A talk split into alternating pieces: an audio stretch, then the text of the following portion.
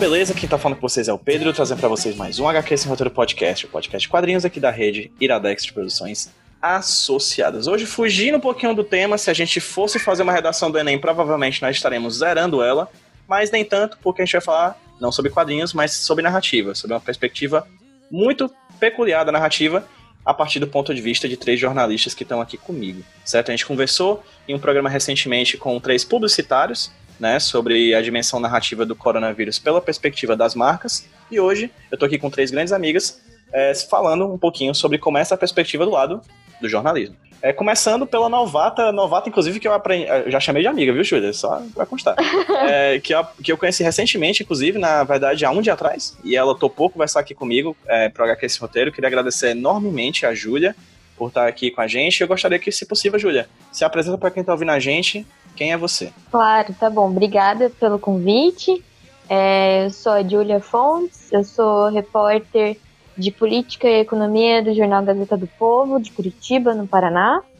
E eu também sou doutoranda em Ciência Política pela Universidade Federal do Paraná. Perfeito, Júlia. O que é que você estuda no, no doutorado? Eu estudo jornalismo político. É, a minha tese de doutorado é uma comparação entre a cobertura jornalística dos governos Jair Bolsonaro e Donald Trump. Assim, se eu for explicar exatamente o que é, a tese vai demorar um pouco. Então, acho que é melhor vocês ficarem com com esse resumo bem curtinho. Perfeito, perfeito. E quem me apresentou a Júlia foi uma colega dela do doutorado, a Camila, que por sua vez é uma amiga minha de longa data. Né? A gente tá falando aqui agora que a gente se conhece da faculdade já faz um tempão. A gente fez comunicação Dez UFC. Anos. Quantos anos, Camila? Dez anos. Dez, né? Tu entrou quando? Em 2010. Meu Deus do céu. Caramba, nasceu três cabelos brancos agora aqui em mim. Camila que fez é, faculdade de jornalismo, no caso, eu fiz de publicidade, mas a gente fez simultaneamente lá na, há 10 anos, como ela muito bem lembrou, na Universidade Federal daqui do Ceará. E Camila, muito obrigado por ter topado conversar comigo. Muito obrigado por ter apresentado a Júlia. E se apresenta para quem está ouvindo a gente, quem é você? Oi, pessoal. Meu nome é Camila Montalverne, eu sou doutora em Ciência Política pela Universidade Federal do Paraná e eu também sou jornalista, como, como o Pedro falou, e sou pesquisadora do Instituto Cives aqui de Curitiba. Fantástico. Também é roommate do Faraó, é isso? É isso, que está participando aqui, fazendo uma participação especial na gravação. Além da Camila, da Júlia e do Faraó, temos aqui também uma convidada que já participou de um HQ Sem Roteiro, conversando sobre narrativas da realidade, a Mayara de Araújo, que está aqui com a gente novamente. Mai, muito obrigado por ter topado conversar comigo aqui para HQ Esse Roteiro e se apresenta para quem está ouvindo a gente, por favor. Olá, eu que agradeço. Eu só queria dizer que vocês estão aí falando que ah, eu sou muito velha, não sei o quê. A Camila estava dizendo que entrou em 2009, em 2010, né? Eu me formei em 2009, então assim. Ah, vem aí, mano. Vamos evitar essas conversas assim, porque vai me doer. Vamos lá. É, eu sou Maiara de Araújo, sou doutoranda em comunicação pelo PPG Com daqui da UFC, da Universidade Federal do Ceará. Sou jornalista e é isso. Perfeitamente. Eu que sou um simples mestre, estou aqui para conversar com essas três autoridades. Pessoas que, enfim, é, já conheço e já admiro há, há, muito tempo. A Júlia já admiro há um, há um dia, que é o tempo que eu conheço ela.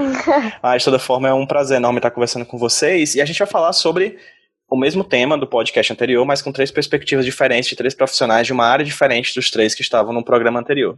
O tema é coronavírus, as narrativas em torno desse desse person desse ator político invisível que entra no nosso, no nosso jogo de narrativas aqui no Brasil, país que até estava falando aqui antes da gente começar a gravar, parece que é o único do mundo que, que, que tem o um coronavírus como narrativa secundária, né? A gente está aqui gravando, eu vou datar, desculpa, a gente está gravando aqui no dia 24 de abril, uma sexta-feira, dia em que Sérgio Moro se tornou ex-ministro da Justiça e da Segurança Nacional, é uma coisa muito impressionante, né? Como aqui no Brasil essas narrativas se conflituam. E eu queria começar o papo com uma dimensão que a Mayara falou antes da gente começar a gravar. Eu falei, né, fiz essa brincadeira de que o Brasil parece coronavírus é coadjuvante na narrativa, e a Maia apontou que isso faz sentido, principalmente na narrativa do coronavírus, porque ele chega no Brasil se acoplando a narrativas que já estão em voga é, anteriormente, né? Ele vem lá do outro lado do mundo e tem vários, muito tempo para que chegasse aqui, a partir do momento que ele chega aqui, ele já se acopla num, num grupo de narrativas que estão à nossa disposição aí há um tempo, que parece que só se consolidam com o passar do tempo, né? Mas tu pode falar um pouquinho mais sobre isso? Tipo, como assim o coronavírus chega no Brasil e se acopla essas narrativas? Que narrativas são essas e como o jornalismo abarca essas narrativas? Rapaz, vamos lá.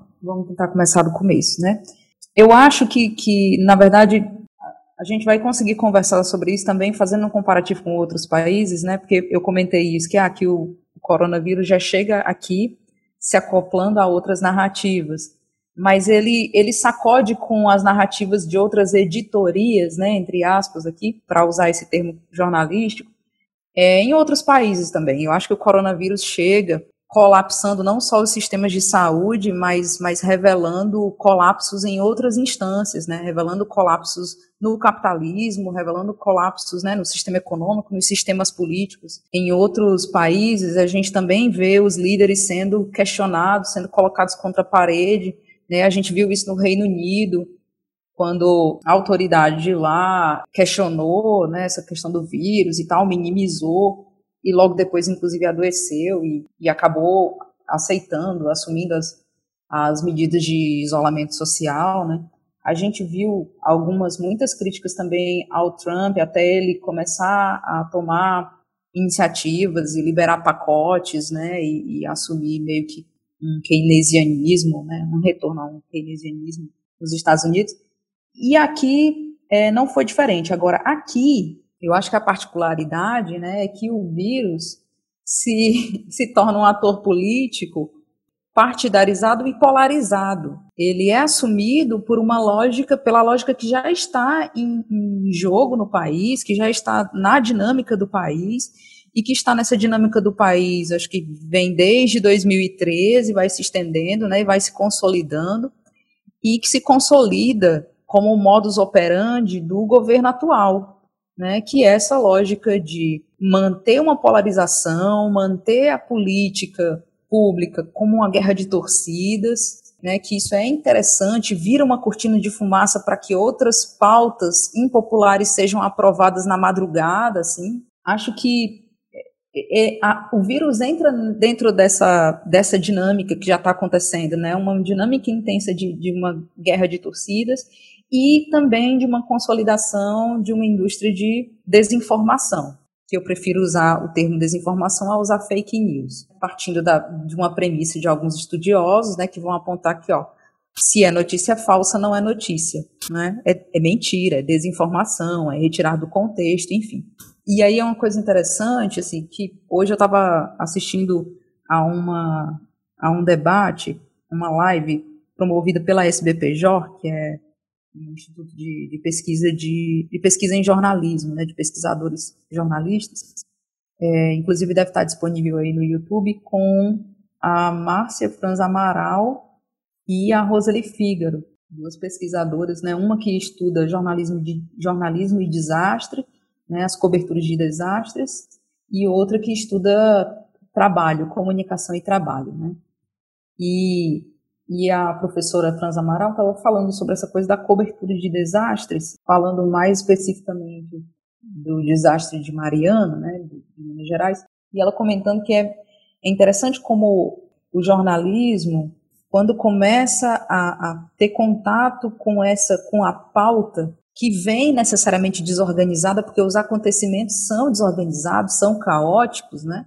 O, o acontecimento é, é, de certo modo, essa quebra né, essa quebra num fio de normalidade, de pretensa normalidade, né? E aí, quando, quando se dá, por exemplo, um desastre, a gente tende a achar que esse desastre, a colocar esse desastre como uma causa externa, como um elemento externo que nos chega, né?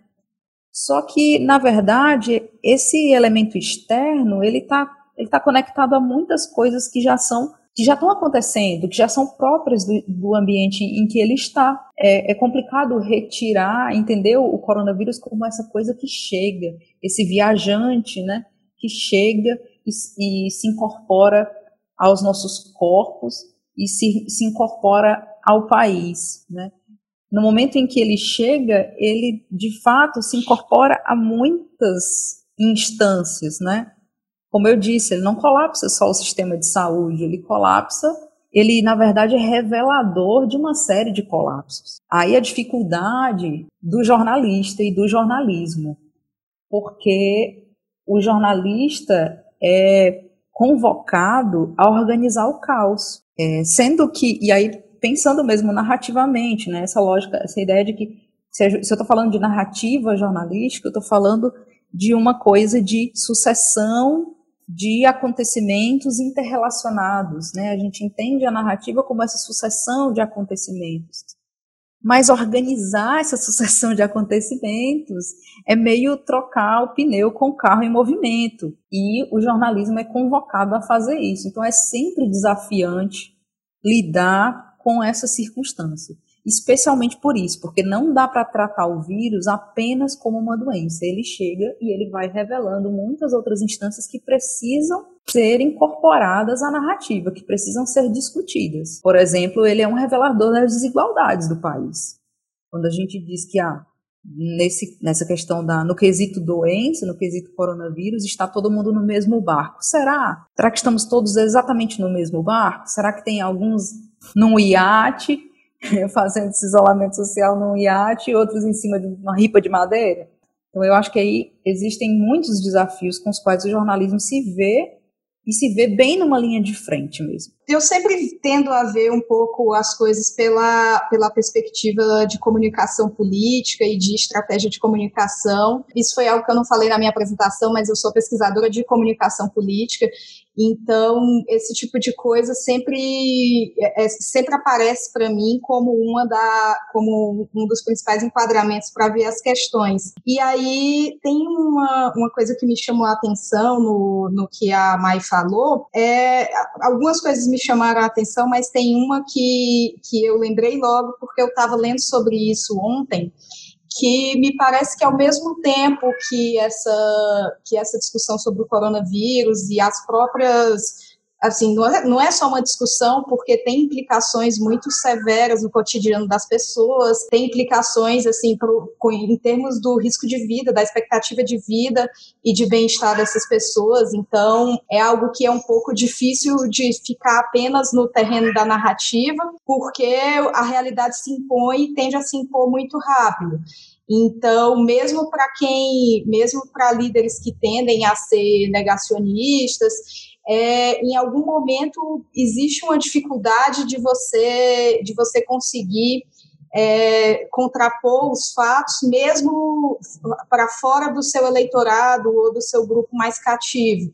Então, eu acho que isso, isso é uma questão que, me, que eu lembrei logo quando ela falou, porque se cria também uma oportunidade para que esse, para que alguns líderes que são mais, que tendem a ser mais sensatos ou que conseguem ter uma atuação mais rápida e mais eficaz em relação ao vírus, consigam criar uma, uma narrativa até positiva em relação a eles e contribuam para que o desgaste do sistema político, por exemplo, seja menor. Uma coisa nesse sentido que eu estava lendo ontem é um paper em que se estima qual, qual que é o impacto do, do, da epidemia do coronavírus quando a gente pensa em relação ao apoio à democracia e a apoio dos líderes que estão no poder.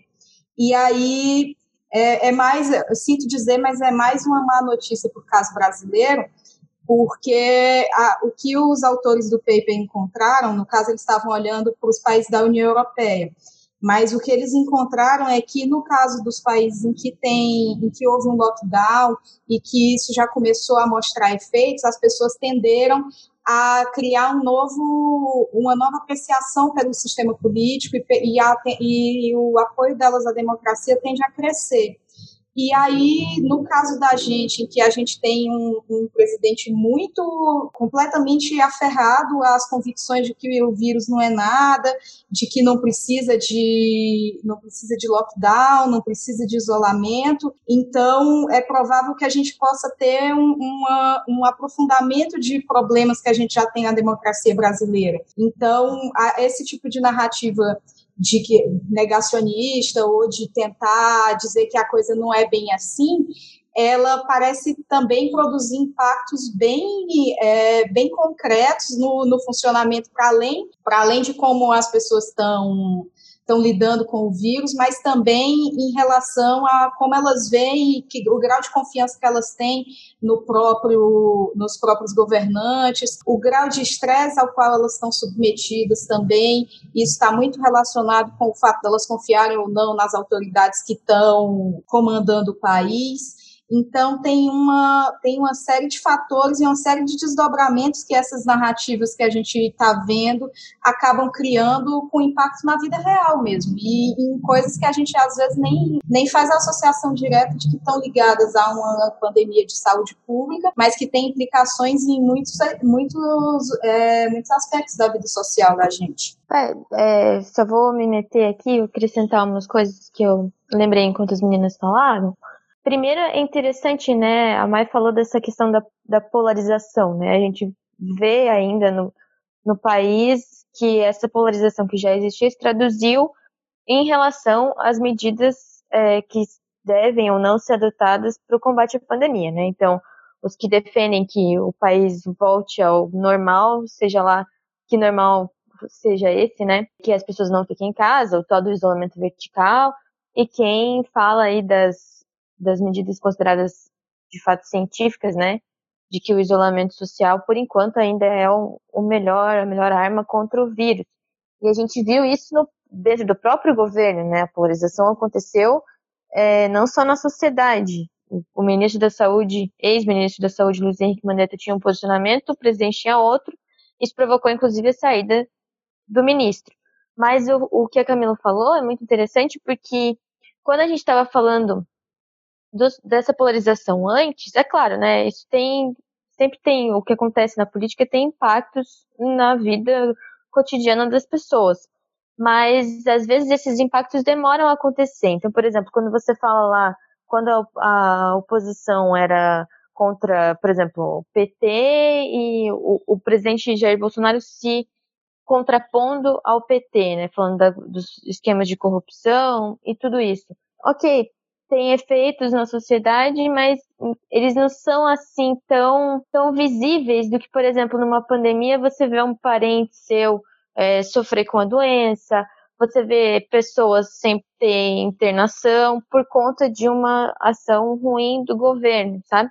Então eu acho que realmente isso que a Camila falou faz muito sentido, né? De que é difícil para esses líderes manter esse, esse discurso negacionista porque a realidade simplesmente se impõe. As pessoas começam a morrer, o sistema de saúde começa a colapsar e eles têm que admitir que é um, é um problema sim. Foi o que aconteceu com o Boris Johnson é, no Reino Unido, o Donald Trump também teve que mudar o seu discurso, mas isso continuou, essa, essa disputa narrativa continuou de outras formas, né? Por exemplo, o presidente americano usa muito, Donald Trump, de que é um vírus chinês, né? Então, que seria um vírus criado pela China para é, minar o Ocidente e os próprios Estados Unidos. Ou do uso ou não da cloroquina para o combate ao vírus, né? Que não tem ainda um consenso científico, mas isso se tornou uma espécie de moeda política aí, né? Então, a polarização continuou, só que de outras maneiras. E a questão é que essa, como se trata de uma, de uma pandemia, esse tipo de disputa narrativa tem efeitos práticos é, assim, muito gritantes, né? Se vê, por exemplo, o uso da cloroquina, né? Se o presidente. Ah, vamos falar de, de outro país, então, para não ficar só aqui no Brasil, né? O presidente Donald Trump essa semana falou que usar, injetar desinfetante combateria o, o vírus. Né? Isso é um, é um, um chefe de Estado falando uma coisa sem base científica nenhuma, pode inclusive matar as pessoas. Que tipo de efeitos essa narrativa pode ter, né? E aí entra também o papel do jornalismo de tentar desmentir esse tipo de, de fala, porque afinal é desinformação, como disse a Mai, mas é um problema porque quando a desinformação vem do governo é muito mais difícil, né? Uma informação oficial que na verdade é, é falsa, né? É complicada porque é um, o presidente deveria ter credibilidade, a gente não teria que ficar checando sempre a todo momento tudo que o presidente diz, né? Em teoria, a autoridade da qual o cargo é investido dá um, é, uma confiabilidade ao que aquela pessoa fala. Muitas vezes não é o, o que acontece. E um outro problema, que também aí tem a ver com o que ela falou, é dessa questão, né? Ah, estamos todos no mesmo barco. O jornalismo, falando do caso brasileiro, a gente sabe que as empresas jornalísticas, a cobertura jornalística já não chega é, nem perto de todos os lugares, né? O Brasil tem muitos lugares que são desertos de notícias e que não tem é, jornalismo profissional é, atuando nessas regiões, que já é um problema muito sério. E numa situação como essa, por exemplo, eu que estou numa capital, estou em Curitiba, mas e o jornal que eu trabalho é um jornal paranaense, porém muito focado em Curitiba, então a gente já tem uma, uma defasagem em relação a outros pontos do estado, a gente não tem uma rede, a gente não consegue alcançar o estado como um todo. E dentro de Curitiba mesmo é, tem partes, né, de, dos efeitos dessa pandemia que acabam invisíveis, né? A gente não, não consegue chegar. Então, por exemplo, o que está acontecendo em determinado, em determinado local da cidade, muitas vezes a gente não vai saber, é, é difícil, sabe? Ainda mais com todos os outros constrangimentos que existem, de, de problemas de, de equipe, né, de falta de, de pessoal, de recursos, e agora tem um outro fator que é a gente está em casa, né, então eu não posso ir até lá para ver exatamente o que está acontecendo. Então, o fato é que existem algumas. A história da pandemia, parte dessa história não vai ser contada, porque não vai sair nos, nos meios de comunicação, né? Teria várias coisas para comentar nas falas da Júlia. Ô, minha filha, é... comente. é, deixa eu ver aqui por onde eu vou começar. Essa questão, Júlia, quando você fala dos desertos de notícia, isso necessariamente me mobiliza, né? Porque a Universidade de Pernambuco, se não me engano. É, sim. A Mai se enganou aqui e pediu para eu vir aqui depois na edição e fazer uma errata. Ela pediu para eu adicionar só a informação de que não foi a Universidade de Pernambuco, mas sim essas informações vieram do Atlas da Notícia, um projeto do Instituto para o Desenvolvimento do Jornalismo, PROJO, em parceria institucional com a Abrage, Intercom e outras 22 escolas de jornalismo do país, além do apoio do Facebook Journalism Project, o FJP. Tô lendo aqui. Ela mandou essa informação para mim e tô aqui colocando essa informação e vamos agora voltar pro papo. Me mobiliza, né? Porque a Universidade de Pernambuco, se não me engano, fez um levantamento de quais seriam os desertos, os desertos de notícia mais destacados do país, assim, né, as cidades. E a cidade em que eu vivo, que é Maranguape, certo, PJ? Maranguape. Foi apontada como um deserto de notícias, certo? E realmente, assim, aqui a gente não tem nenhum, a gente não tem nenhum veículo convencional formal de comunicação. O veículo e os veículos historicamente eles foram sendo é, incorporados à administração pública, né? Mesmo os veículos de oposição em algum momento viraram situação e se tornaram basicamente informes da, da administração municipal. Então, o que, que acontece? A gente tem uma leitura da narrativa muito distinta, da, né, dessa narrativa da doença, por exemplo, muito distinta do resto do país. E fica difícil, inclusive, convencer as pessoas né, daqui da nossa cidade a não sair de casa, a adotar todas as medidas. Por quê? Porque aquilo que elas veem na TV não necessariamente significa o que está acontecendo na nossa cidade. Elas têm essa percepção, né? Como a gente está falando de uma doença hospitalizante, que pelo menos, né, por enquanto, está no ambiente do hospital, a gente precisa recorrer às fontes que estão nos hospitais para nos dizer o que está acontecendo. Num lugar em, em, que há essa, em que se vê esse fenômeno de deserto de notícia, isso é muito complicado. O que a gente vê é um silenciamento da doença as pessoas, os parentes, familiares de pessoas que tiveram casos confirmados, elas tendem a pedir, a implorar para os hospitais para não liberar o nome, não liberar o atestado de óbito, não liberar essa informação, porque elas não querem sofrer preconceito na cidade. Elas não querem ser taxadas de a família do doente, né? E de pessoas que, que de algum modo levam levam a peste, né? Levam a doença consigo. É, o que a gente vê é um silenciamento e uma, e uma forma de contar a narrativa muito mais complexa, porque ela depende de um boca a boca, né? A gente vê, a gente tem acesso aos números oficiais da prefeitura, que são atualizados nas páginas da prefeitura, nas páginas oficiais, no Instagram da prefeitura, mas a gente sabe pelo boca a boca que esses números não condizem com a realidade, né? que possivelmente existem muito mais confirmados e muito mais óbitos do que aquilo que está sendo informado no, no, boletim oficial. E aí entra aquela outra dificuldade que se mantém para, para todo o país, que é a dos testes, né? Como não tem teste, a gente não tem como, como determinar se de fato é, essas pessoas estão com Covid e tal. É, eu acho que isso revela uma, uma particularidade muito importante do nosso país que precisa ser destacada quando futuramente é, se fizerem pesquisas sobre o que foi a Covid-19 no Brasil e também durante a cobertura diária, que é entender que o nosso país tem dimensões continentais e a doença não vai agir da mesma forma em todos os lugares. Né? Então, nós vamos ter narrativas dessa doença, nós vamos ter várias formas distintas, né? Hoje, o que a gente vê em Manaus, de valas comuns sendo abertas nos cemitérios, é muito diferente da tranquilidade que a gente vê aqui em Maranguape. Das pessoas andando na rua, tipo, se eu sair aqui na rua amanhã de manhã, eu vou ver a rua lotada. Isso chega também na periferia daqui de Fortaleza, né? Os bairros mais periféricos, que são os mais atingidos, inclusive, pelo, pelo Covid, né? Pessoas estão fazendo feira, estão andando de mãos dadas na rua, tá em grupos de pessoas sem usar máscara também. Na periferia da cidade de Fortaleza também a gente tem muito disso. Queria só aproveitar uma, um gancho do que você estava falando, é, que eu acho que aí a gente tem mais uma, mais uma janela de atuação super importante para o jornalismo porque na hora que a gente não tem esses dados bem. É, a gente não tem dados confiáveis, né? No final das contas, a questão é essa. A gente está medindo, está tentando saber o quanto de subnotificação a gente tem.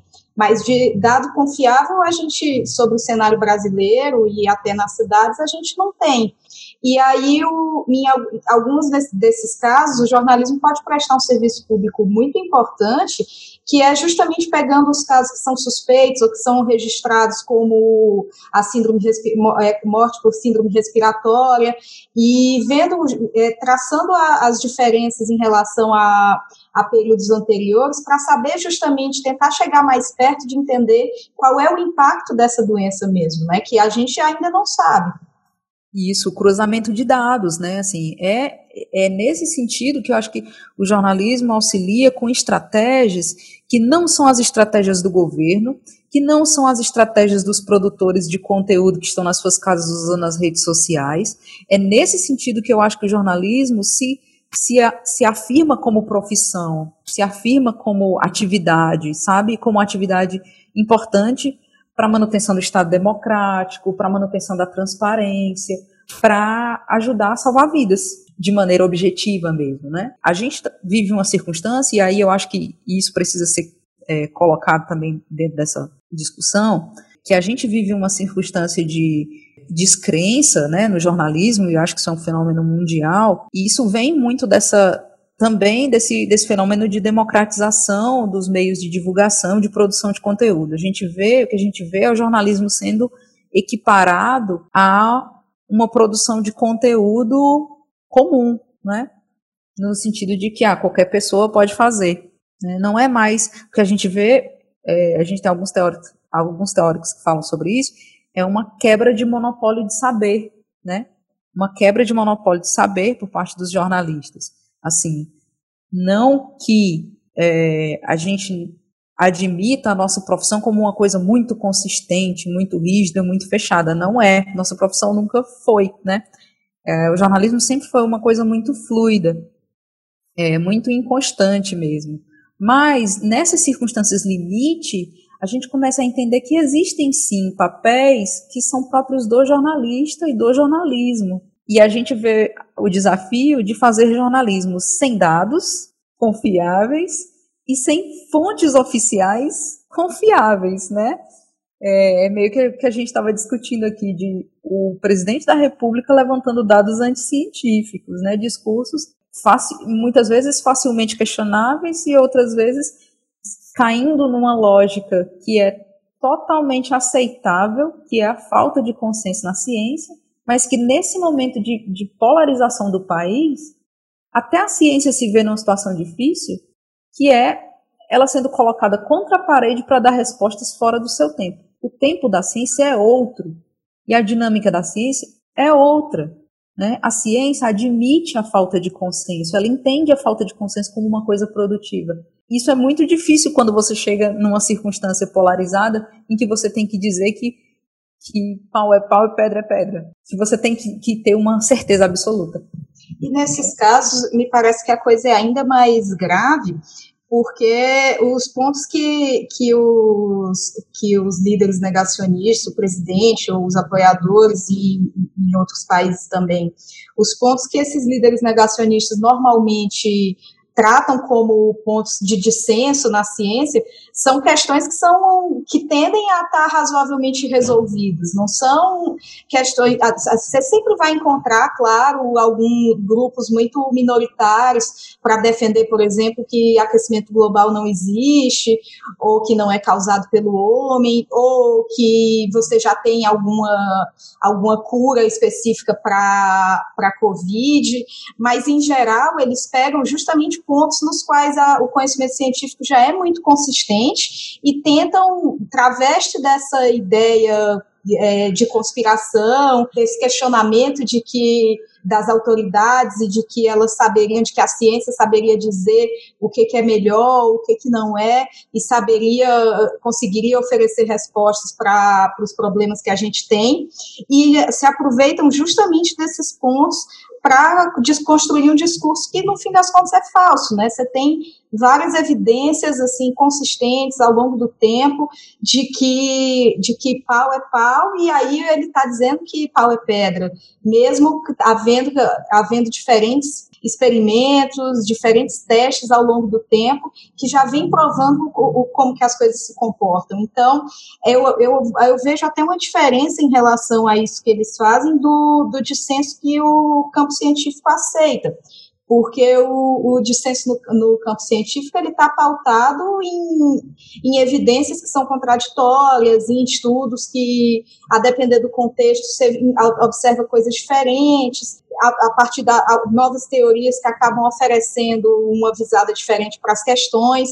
mas no caso desses líderes, é, não tem nada, não tem nenhuma preocupação com, com evidência, né? A preocupação é com o discurso que mais faz sentido para eles e que mais faz sentido para as bases. E a partir disso você começa a cometer várias atrocidades que têm implicação no, na vida cotidiana das pessoas, né? Por exemplo, a, a corrida pela cloroquina para retorno do, da lógica capitalista de acumulação e de trabalho. Né? A lógica é essa: salvar a crise econômica, mesmo que isso custe a vida das pessoas.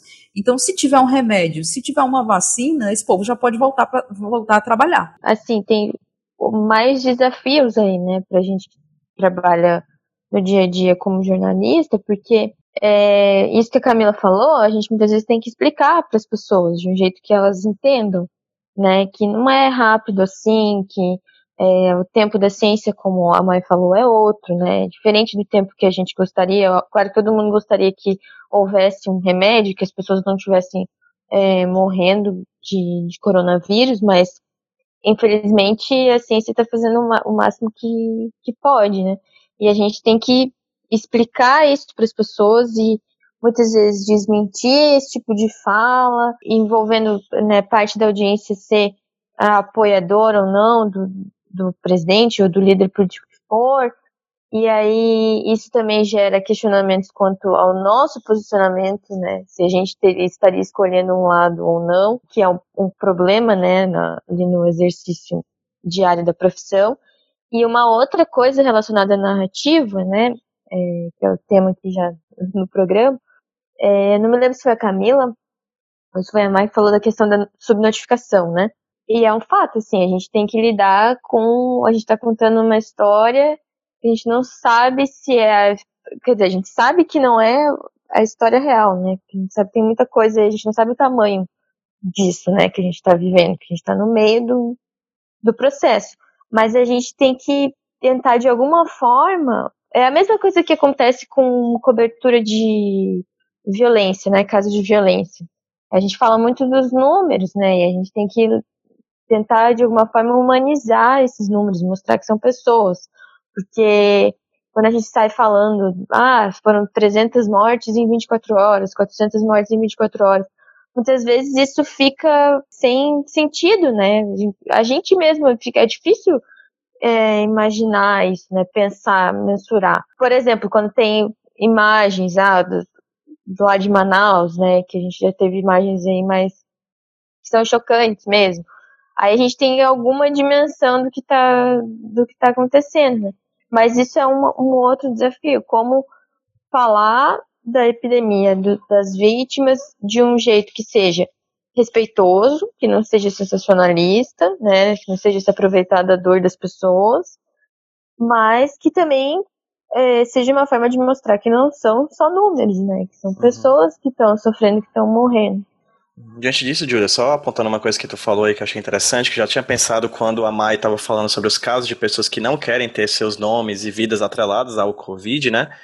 É, eu, como leigo, tá? Completamente leigo fora da, da dimensão do jornalismo, uma coisa que eu estou percebendo muito dos jornais que eu vejo, tanto impressos quanto digitais, quanto na televisão, é o aumento considerável da figura do obituário. Uhum. Desse tipo de narrativa tremendamente personalista, né? De dar cara é, dar, enfim, um, um nome a, aos números absurdos que a gente vê à torta direita, né? É, tipo, sempre que tá no jornal, se alguma pessoa morre, alguém da família vai no Jornal Nacional e fala sobre, sobre, sobre o que aconteceu e tudo mais, assim, parece que há um esforço enorme numa tentativa dos dados científicos, mas também dessa dimensão personalista, né? De tentar dar, dar rosto às pessoas e dizer que poderia também ser você ou alguém da sua família, né? É, exatamente, né? Que tem que mostrar que as coisas estão como as coisas de fato estão acontecendo, né? Quando a gente vê só a estatística, é claro, às, vezes assusta, né? O número é muito alto e tal. Mas é difícil ter dimensão, assim, quando você pensa, puxa, acho que agora, hoje no Brasil, se não me engano, eram mais de 50 mil casos confirmados, né? Aí você pensa, puxa, 50 mil pessoas, sabe? Daí começa a tentar fazer comparações, assim, a coisa fica meio bizarra, sabe? Então é, é difícil de, de visualizar de um modo até uma equivalência bem ruim, é, por exemplo, no jornalismo econômico, quando a gente está falando de, de montantes assim, as pessoas não têm ideia, né? Por exemplo, quando se fala do orçamento, até nessa questão da pandemia, tá, o governo vai ter que gastar é, tantos bilhões a mais em saúde. Quanto que é isso, né? A gente não, não tem a, a noção. Você nunca viu um bilhão de reais na sua frente. Então a gente precisa fazer comparações para as pessoas poderem ter noção do que se trata.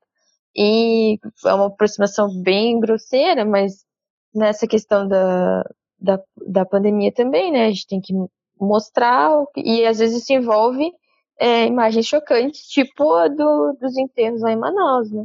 Só interessante que a gente está falando isso no dia 24, pode ser que daqui que o podcast seja lançado, infelizmente, essas imagens sejam de outras cidades também, né?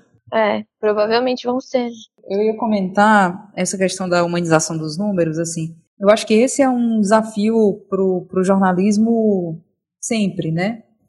É, agora na pandemia, lógico que isso se, se torna mais, mais relevante, assim. Mas acho que a gente está sempre tendo que lidar com isso, porque acho que essa é uma grande crítica que o jornalismo sofre, né? de, de tratar pessoas como números, de, de, de, lidar apenas com estatísticas, com porcentagens e não chegar aos sujeitos. É, só que agora a gente tem um desafio ainda maior, porque como chegar aos sujeitos, como chegar às fontes fazendo home office? É uma circunstância ainda mais difícil, assim, de garantir uma, uma humanização, especialmente quando a gente está tra tratando de um, de um momento da sociedade de hiperativo icônico, como diria o Churran, que a gente precisa mostrar a imagem, a gente precisa mostrar a pessoa, a gente precisa, a gente vê hoje, por exemplo, o super desafio das TVs, né, de fazer TV hoje, porque esse profissional está em risco, é, você tem que levar um segundo microfone, um microfone higienizado específico para a pessoa, tem que manter um distanciamento, tem que usar máscara e como captar essas imagens, né? Como chegar a essas pessoas, é, não colocando a sua vida em risco, mas tentando fazer isso da forma mais humanizada possível. E como fazer isso da forma mais humanizada possível, sem fotografar, sem filmar, né, valendo-se de um telefone, valendo-se de uma mensagem de WhatsApp. Então, é um desafio ainda maior, tendo em vista essas condições de produção. Isso é uma questão interessante, porque Eu acho que agora a gente começa a evidenciar também, nós enquanto jornalistas, enquanto classe de trabalhadores, né, essas questões de condições de produção. A gente se vê numa circunstância de ter que dizer à sociedade que nós estamos numa circunstância precária de produção e que há grandes chances de algumas dessas condições precárias se tornarem permanentes. Do, do que, que eu estou falando? Por exemplo, durante a fala da, da, da live da SBPJ, né, que eu estava acompanhando, que comentei aqui das professoras, é, a Roseli falou de uma pesquisa que, que ainda está em curso, é, pelo grupo de pesquisa da Roseli Fígaro, de Comunicação e Trabalho, que é ligado à ECA USP, né, que é o CPCT. O CPCT está encampando uma, uma pesquisa, e eu até estou colaborando para para tentar também puxar uns dados do Ceará, eles estão fazendo lá uma pesquisa sobre as condições de trabalho dos jornalistas no Brasil durante a pandemia, né? Como é que os jornalistas têm se virado para trabalhar? E aí tem um formulário para as pessoas responderem e tal. Ela liberou alguns resultados parciais dessa pesquisa hoje, certo? A pesquisa né, nessa data de hoje, que acho que quando o podcast sair já vai ter finalizado, já vai estar consolidado, mas nessa data de hoje a, a pesquisa já tinha aí uns 500 respondentes. E aí ela estava falando sobre essa questão do home office, né? Assim, a ma maioria das pessoas está em home office, né? a maioria das pessoas está tendo que trabalhar numa circunstância de sofrimento emocional, né, de intensa carga de trabalho e longa também, porque o controle do tempo de trabalho é mais difícil, e também tendo que lidar com esses desafios de humanizar a pauta, de buscar fontes, de checar dados e temendo pelos seus empregos. Porque a gente também está vendo aí uma série de demissões, uma série de suspensões de contrato, então, essas pessoas estão trabalhando numa situação limite, né, numa situação limite. Tudo isso interfere nas condições de produção e as pessoas que leem o jornal, não que, que têm acesso ao jornal digital ou que veem os programas de TV, escutam os programas de rádio, elas não têm essa dimensão. Essas condições precárias de produção muitas vezes não chegam à população, não chegam às pessoas mas nós, como classe de trabalhadores, precisamos fazer chegar. Porque nessas condições limites, por exemplo, de cobertura de uma pandemia, a gente vê tudo isso se evidenciar. Essa precariedade de condições de produção, ela se evidencia. Né? Para mim, está muito claro. Jornalismo moderno, digamos assim, a tendência, tirando televisão, que, que precisa, né, da imagem, precisa ir até os lugares, a tendência, inclusive, do rádio é, é de centralizar na redação, fazer as coisas por telefone por uma questão de custo, né, é mais barato fazer assim. E eu, o jornal que eu trabalho é o maior jornal do Paraná, tem uma estrutura é, boa, importante, tem um número importante de, de jornalistas, né? A gente não está no, no, pior dos mundos. Já foi melhor, já teve muito mais gente, já teve um jornal impresso. Enfim, o jornal teve que se adaptar é, diante das mudanças do, dos tempos, né? Quando a internet ganhou força, depois de um tempo o jornal acabou com a, com a edição impressa. Mas é isso mesmo, a gente já fazia tudo muito da redação, eventualmente é, saía. E no, no, caso da editoria, eu cobri, por um tempo eu fui repórter de Paraná, né? Então fazia mais local, fazia prefeitura aqui de Curitiba, cheguei a fazer umas matérias é, na periferia e tudo isso, foram experiências bem legais, inclusive, bem interessantes. Mas depois que eu fui para cobertura de nacional, isso fica ainda mais assim, né? Porque as coisas acontecem em Brasília, eu tô aqui. Então, eu não tenho como ir ao, ao local, não tem como ir ao Ministério da Economia, por exemplo, para tentar, sei lá, falar com alguma fonte, né? Eu tenho que fazer as coisas daqui. Então, isso de alguma forma é, prejudica, né? Quem está lá tem acesso a mais informações do que eu, que estou aqui. É, então, esse é um, é primeiro ponto. E daí, com a questão do home office, realmente, o jornal optou por é, proteger os seus funcionários então, todo mundo está trabalhando em home office, todo mundo, todo mundo mesmo, inclusive as pessoas que cobrem local. Então, a gente está fazendo tudo de casa. E aí se tem o preço, né, para cobertura, porque a gente não se expõe ao risco, mas também a gente não vê algumas coisas. Por exemplo, eu não saio de casa realmente faz umas Daqui a pouco a gente vai fazer um mês. E no último mês, eu saí três vezes, foi muito, sabe? Então, eu já não sei direito. Eu moro numa, numa região mais afastada de Curitiba, eu não sei, por exemplo, como está o movimento na cidade, é o que eu vejo na televisão, assim, e os, e os relatos. Então é dessa perspectiva que eu estou trabalhando, né? E isso com certeza afeta o que, o que eu tô, o meu trabalho. Isso que eu ainda posso ter uma posição diferente porque eu tenho um, um parente que é médico, né? E que daí ele está vivendo ali o dia a dia da situação e, e relata pra gente. Mas o fato é que a gente não tá ali em loco, né? Vendo o que tá acontecendo. E por isso até essa semana, eu acho, eu vi. É engraçado, né? A gente perde um pouco a noção do tempo, mas eu acho que foi essa semana. Que a Folha de São Paulo lançou um mini documentário sobre um dos hospitais lá de São Paulo, que é referência do SUS para a Covid-19. A Patrícia Campos Melo, acho que era a repórter, foram lá e mostraram o cotidiano. E, nossa, e aquilo para mim foi. Eu assisti e falei. Eu fiquei muito. Primeiro, eu fiquei muito curiosa para saber como, como era, né, dentro, para ver as imagens de um hospital daqui do Brasil e não de um hospital da China, nem da Itália, nem dos Estados Unidos, onde for. E é isso, tinha os relatos dos médicos, né? E é isso que às vezes a gente não, não consegue captar, né, fazendo as coisas desse jeito. Mas como você falou, é um, uma deficiência e que vem, vem crescendo, na verdade, né, nos últimos tempos, em todas as empresas de comunicação. É um problema generalizado que envolve questões financeiras da, das empresas de jornalismo, né? Não dá para manter um modelo de jornalismo que, como era antigamente, de todo mundo, né, do repórter ficar pisando na lama, que é uma coisa muito legal, mas infelizmente custa muito caro. A Júlia apontou uma coisa que é interessante, na verdade todos vocês apontaram, mas o que ficou mais na minha cabeça foi o que ela disse sobre a ideia de que o governo mente deliberadamente sobre questões relacionadas ao, ao Covid, ao corona, etc. Mas só se ele mentisse, ainda assim seria algo que eu acho menos danoso do que toda a instrumentalização que eles fazem das próprias narrativas, né? Existe toda uma máquina governamental, ou melhor, um gabinete, para ser mais preciso talvez no comentário, para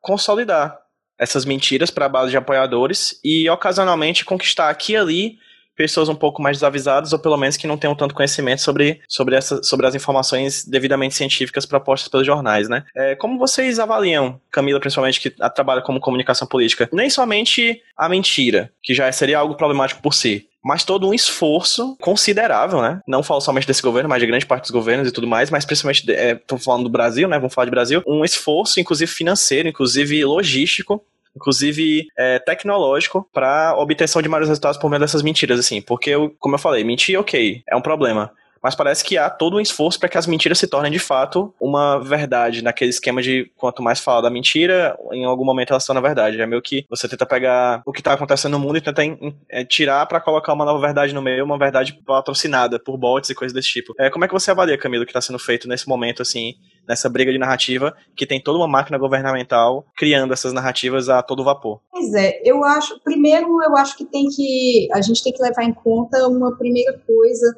que eu acho que você pontuou bem, Pedro, ao falar que mentir é um problema, mas é uma primeira parte. Porque, assim, gente, por mais que, que a gente tenda a conferir alguma credibilidade a coisas que são ditas por pessoas que estão em alto em cargos de alto escalão, ou autoridades eleitas, a gente sabe também que, eventualmente, autoridades mentem ou omitem informação. Então, isso não é exatamente o que é novo, né? Tanto que boa parte do trabalho do jornalismo, se a gente for pensar de forma tradicional, digamos assim, do jornalismo político, é ver, é assegurar de que as, as informações que o público está recebendo por parte do campo político são de fato informações verdadeiras, né?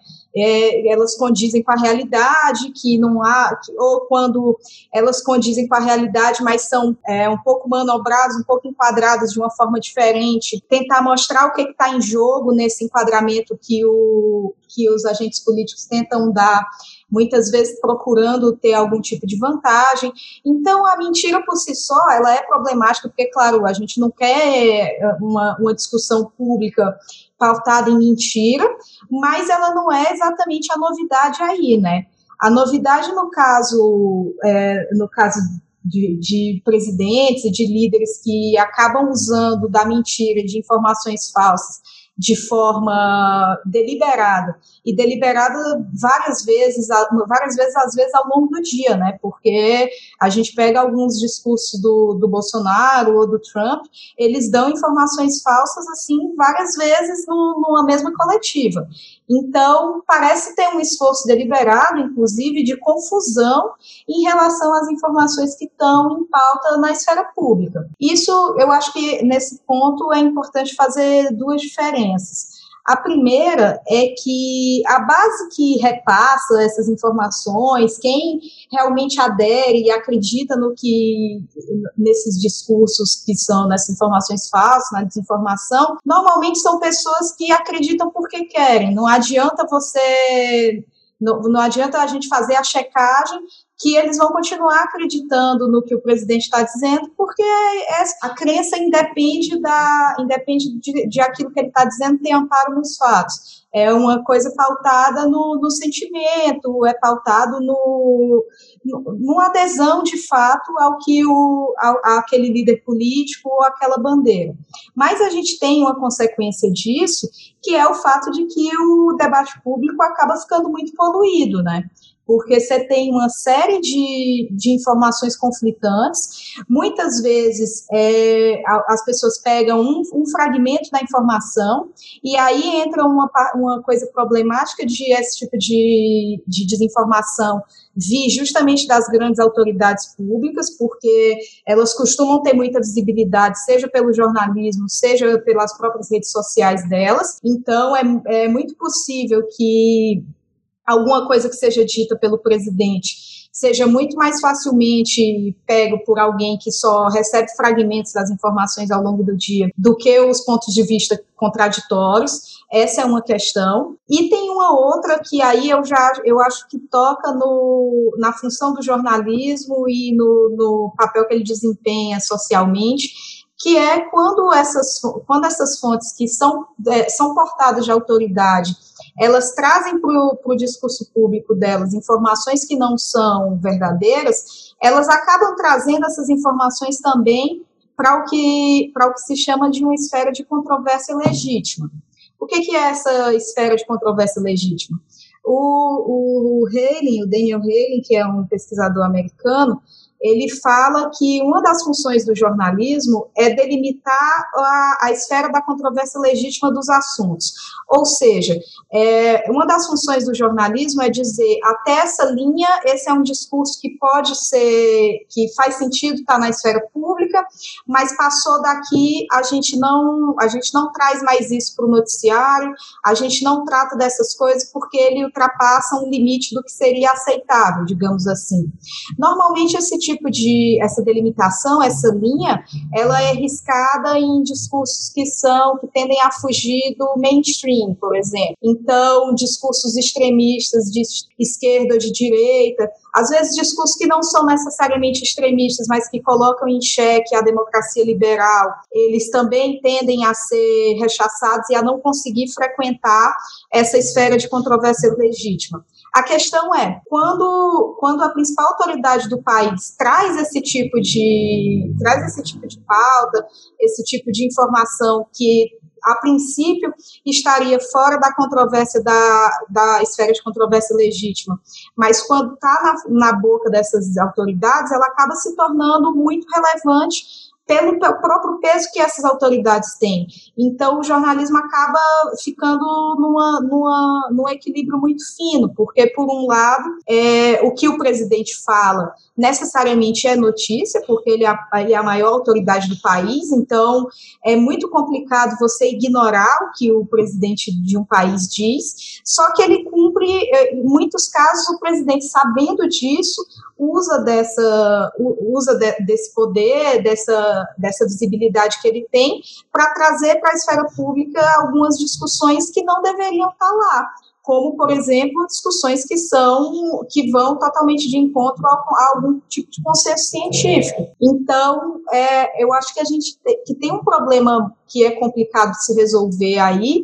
e que eu não sei a resposta, eu estou jogando mais pensamentos e, e, coisas que eu tenho, que eu, sobre as quais eu tenho refletido recentemente, mas que a gente precisa pensar sobre isso também. O que é que se faz quando a principal autoridade do país reiteradamente é, espalha é, notícias, não notícias, mas informações que são falsas e que a gente sabe que tem um impacto principalmente nesses tempos de, de pandemia.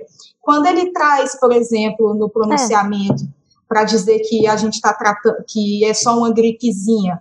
Isso a, a, gente não tem, o jornalismo não tem como ignorar essa questão, mas ao mesmo tempo tem, é necessário pensar como que você pode tratar disso sem cair numa, num reforço desse tipo de discurso. E mesmo quando não se reforça, o fato dele estar tá presente no discurso jornalístico, ainda que seja na boca das fontes, confere uma certa legitimidade para esses discursos, que também é algo delicado e que precisa ser visto com cuidado. Eu ia falar que para esse tipo de, de coisa é que cria um ruído, né? Você estava falando ali da, dessa, desse tipo de desinformação, quando um, um chefe de Estado, um, um político, né, que tem um, ocupa um cargo importante, começa a falar esse tipo de, de coisa, levantar esse tipo de debate, provoca um, um ruído muito grande. Muitas vezes a gente perde tempo, fica muito centrado nesse tipo de coisa e acaba deixando de lado outras situações que são mais importantes. Por exemplo, essa semana o, o presidente, a gente está gravando na sexta, na quinta o presidente começou a criar um ruído por conta da troca do diretor-geral da Polícia Federal, assim, que não era um momento, em teoria, não era o momento de fazer isso, né? E hoje, sexta-feira, a gente quase não se falou em coronavírus, né? Ontem a gente teve mais de 400 mortes por causa do coronavírus no país, hoje foram mais de 300, e a gente estava falando de outra coisa, porque o governo criou um fato, né, que não que estava fora aí dessa agenda e era um fato importante, o jornalismo tinha que se debruçar sobre. Então, assim, o, o, muitas vezes as autoridades elas criam esse tipo de ruído, ou seja com, com desinformação ou com esse tipo de evento paralelo, assim, né, decisões paralelas que não tem a ver com o que deveria ser o centro do, do debate público agora. E aí a gente fica nessa, né, puxa, porque isso também tem a ver com a limitação de, de espaço, de pessoal, de tudo. A gente não, não tem braço, né, para ficar é, se debruçando sobre tudo ao mesmo tempo, a gente não consegue. Então, não uma coisa é... tem que ficar de fora. E não é também como se essas questões não fossem importantes, né? Exatamente. E, e, questões políticas, elas têm implicações, inclusive, para o próprio combate da pandemia. Imagina o que é um, um ministério inteiro parado porque o presidente está decidindo se vai demitir ou não alguém, como no caso do, da semana em que o Mandetta podia ser demitido. Isso tem uma relevância também, né? Não é. Você não, não tem como, se, como ignorar isso e não te, eu acho que nem seria desejável que isso fosse ignorado. Hum, o próprio é. Sérgio Moro, em plena fala dele reiterou diversas vezes que não gostaria de estar falando nisso no meio de uma pandemia, não gostaria de estar falando disso no meio de uma pandemia. O que era claramente uma discussão meio que política, né? Ele está se pondo ali como, como um ator político é, que está preocupado com a situação do país. Em compensação, posteriormente, a resposta do Bolsonaro, eu acho que ele nem falou de pandemia. É, eu né? nem vi meio pandemia. Que não existiu, meio que não existiu esse tema na conversa dele, enquanto o tempo inteiro o Moro pontuava assim, quase como uma vírgula sonora, dizendo: Eu não queria estar falando isso em época de pandemia, mas. Eu acho assim, a gente, eu e uns colegas, a gente vem conversando muito sobre, sobre o modus operandi da cortina de fumaça do, do governo federal e de como o jornalismo fica refém disso, né? Hoje, de ontem para hoje, né, nesse, com, essa, com o caso Moro, a gente viu a Folha de São Paulo abrir manchete em letras garrafais um pouco antes da coletiva do Moro, dizendo sim, o ministro vai pedir demissão, batendo no peito e dizendo, ó, se ele não pedir demissão, a gente vai dar aqui a maior barrigada da história da Folha, mas a gente está batendo no peito, a gente confia na nossa fonte e vai sim pedir demissão. Um dia antes, a gente viu o presidente da República postar no seu Twitter que o ministro tinha saído sim, tinha saído para comprar cerveja porque tinha acabado a cerveja, nananã. Ele estava saindo para comprar a cerveja do churrasco. Tipo, minimizando a situação, né? O que eu quero dizer com isso? Acho que a gente está num momento é, de ver o, o presidente brincando com a imprensa, né? Justamente porque ele entende essa ideia que vem do critério de noticiabilidade normativo do jornalismo, que é tudo que o presidente da República diz é notícia, ou é uma notícia em potencial. Só que hoje a gente tem que lidar com uma, um outro desafio, que é tudo que o presidente da República diz é notícia, mas é verdade? É uma informação verdadeira ou é uma informação falsa? Né? É, e nem tudo que ele diz é notícia também. Nem tudo Tem isso. É, é isso que eu fico pensando, assim. A gente está no momento de rever critérios de noticiabilidade, critérios de, de, de confiabilidade de fontes de fontes oficiais. De confiabilidade, é, eu concordo, mas de noticiabilidade eu tenho dúvida em relação a isso. Eu acho que o presidente continua sendo um. Assim, a gente não tem como, como deixar de levar em conta que a maior autoridade do país é alguém que precisa ser ouvida e que boa parte das coisas que ele faz são noticiáveis.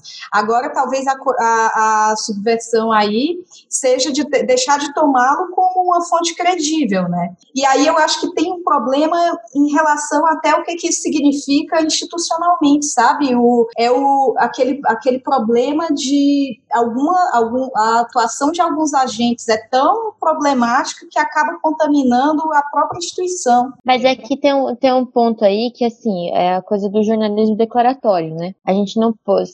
Fica, muitas vezes acontece muito isso, né? A gente fica muito no que as pessoas dizem. Então, ah, o Bolsonaro disse isso, o Bolsonaro disse aquilo, o Bolsonaro disse tal. Se você for ver, você pode ficar o dia inteiro, você pode fazer a cobertura inteira de um jornal com isso, assim. Que as pessoas uhum. dizem coisas o dia inteiro. Então, isso é complicado. O que eu quis dizer é que, assim, nem tudo que o presidente diz né, a gente tem que, ainda mais nesse, nesse caso, né? Que a gente sabe que muitas vezes ele diz justamente para chamar atenção, é, até às vezes para pregar uma peça na própria imprensa, porque amanhã ele vai dizer que ele não disse isso que ele disse, né? E vai falar que a imprensa está fazendo fake news. É, ou muitas vezes, sim, são coisas que ele diz, tudo bem, ele é o presidente, mas que sentido, assim, não tem impacto prático, às vezes nenhum. Óbvio, se é um, um absurdo, Sim, eu, eu também concordo. Eu acho que quando o presidente defende a ditadura, eu acho que tem que mostrar, porque tem que as pessoas têm que ver, né, que, que ele defende a ditadura. Mas, por outro lado, é, às vezes, é, assim, noticiar isso, às vezes, muitas vezes, não é até, pode ser até ruim para a sociedade, sabe? Sim, é realmente um dilema mesmo. Eu acho que tem uma questão aí de implicações práticas, né? E é, quando você fala do jornalismo declaratório, para mim, isso é um pouco uma cova que a imprensa cavou, entende? Eu acho que não dá, a gente está entendendo que diante de uma autoridade pública que não tem essa linha, que não, que não se mantém dentro dessa fronteira normativa de decoro, né, que é de respeito à Constituição, de não mentir, de não é, de que não está nessa, nessa circunstância de ser necessariamente credível, a gente precisa começar a repensar o jornalismo para além do declaratório. Não há condições da gente ficar só no declaratório. Mas aí existem algumas implicações, assim. A gente tem que pensar que a gente está dentro de uma lógica de jornalismo de plataforma, de informação, né, de, de, aquisição de informação, de absorção de informação pela manchete. As pessoas não leem a matéria, as pessoas batem o olho e já acham que está ali. A informação tem que estar tá dentro das primeiras linhas de um Instagram. Né. Fica cada vez mais difícil você ultrapassar o declaratório dentro dessas limitações culturais que são próprias do.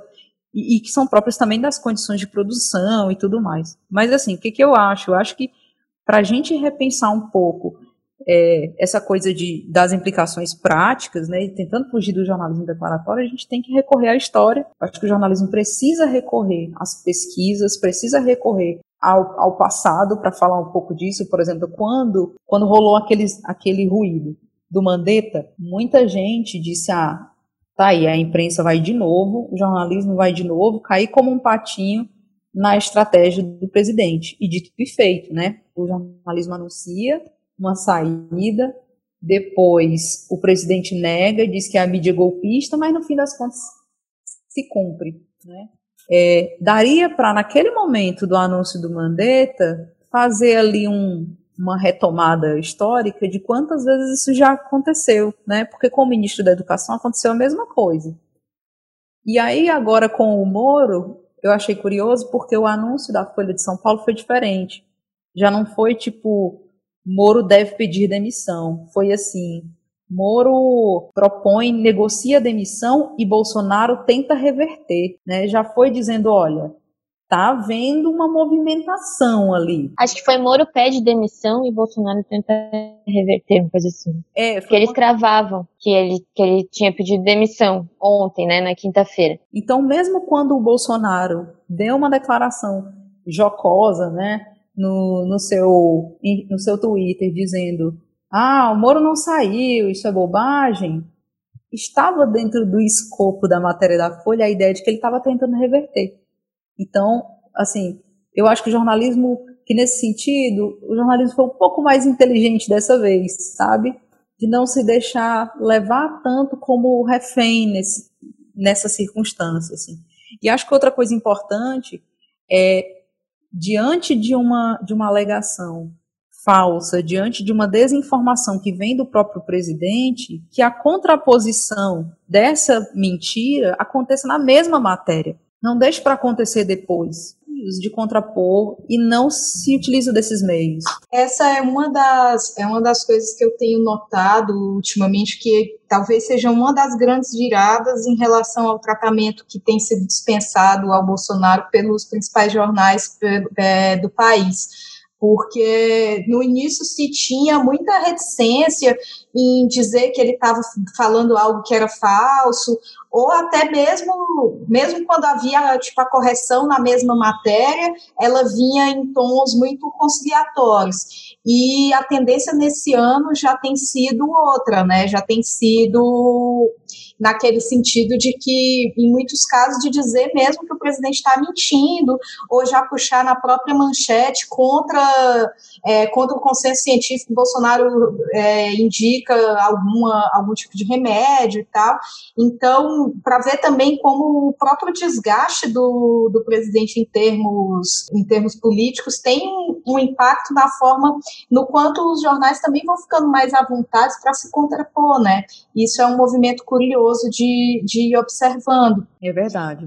É, eu ia comentar, porque é curioso que o jornalismo acaba virando meio que, que o portador da má notícia, né? E aí você falou, Camila, dessa coisa do, do elemento emocional, né? As pessoas querem acreditar.